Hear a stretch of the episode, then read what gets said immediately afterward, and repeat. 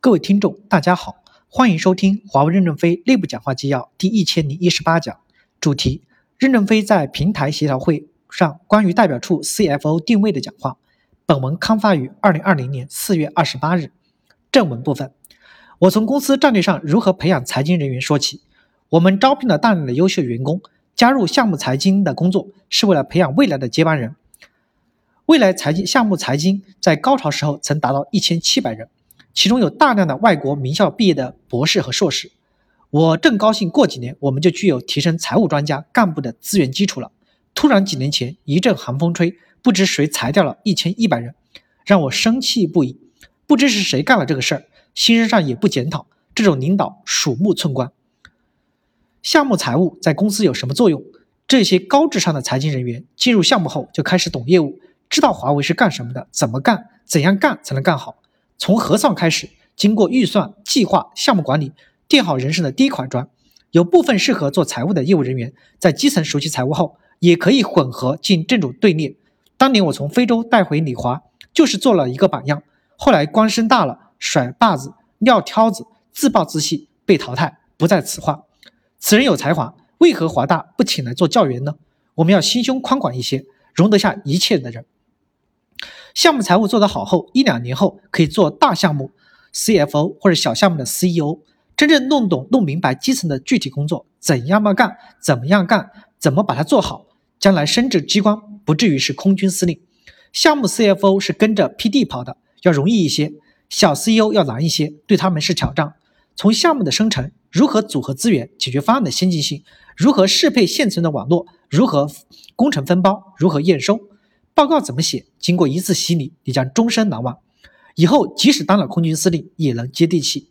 公司为什么管理队伍这么庞大，会议这么多，会又长，而且又议而不决？就是因为会议主持人没有实践经验，心中无数，能力太低，所以不能担责。发出去的文件又不符，又不合乎实际，给一线增加负担，这些都是没有一线实践经验造成的。我们的项目财务螺旋式上升，优秀的着紧走上管理岗位。基层的 CFO 将来可以接替机关一些重要的岗位工作。当这些优秀的人员深入作战的 CFO，他们涉及的面更广、更难，也最锻炼人。他们主要的作战 CEO 的助手，在共同的目标下捆绑在了一起，对项目有更多的感受。在 CEO 受伤的关键时刻，CFO 就能立即替代指挥。作战 CFO 应该在全业务、全方位、全时段都是明白人。所有基层的财经人员的成长都是功夫在室外，一定要借助这段时间真正的熟悉广谱的业务，成为万金油。真正的万金油，年龄年龄年年轻轻就拥有了实战经验，终身享用不完。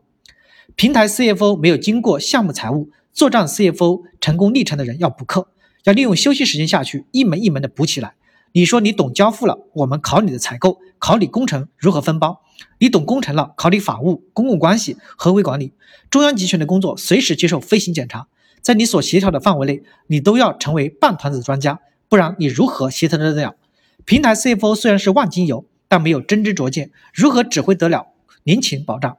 平台 CFO 要具有 COO 的能力，没有的赶快补。一年有一百零四个周末，抽一些去学习。有人说我要休息。那你就把官位让给别人吧。有的人是愿意冲锋，HR 也是一样，要成为业内，在业务上要成为半个专家。平台 CFO 在改革的过程中间，公司一直有争论，我们必须做好这项工作。不合适的，要从战略预备队的优秀学员选拔替换，同样要经历我前面讲过的资历学习和考验。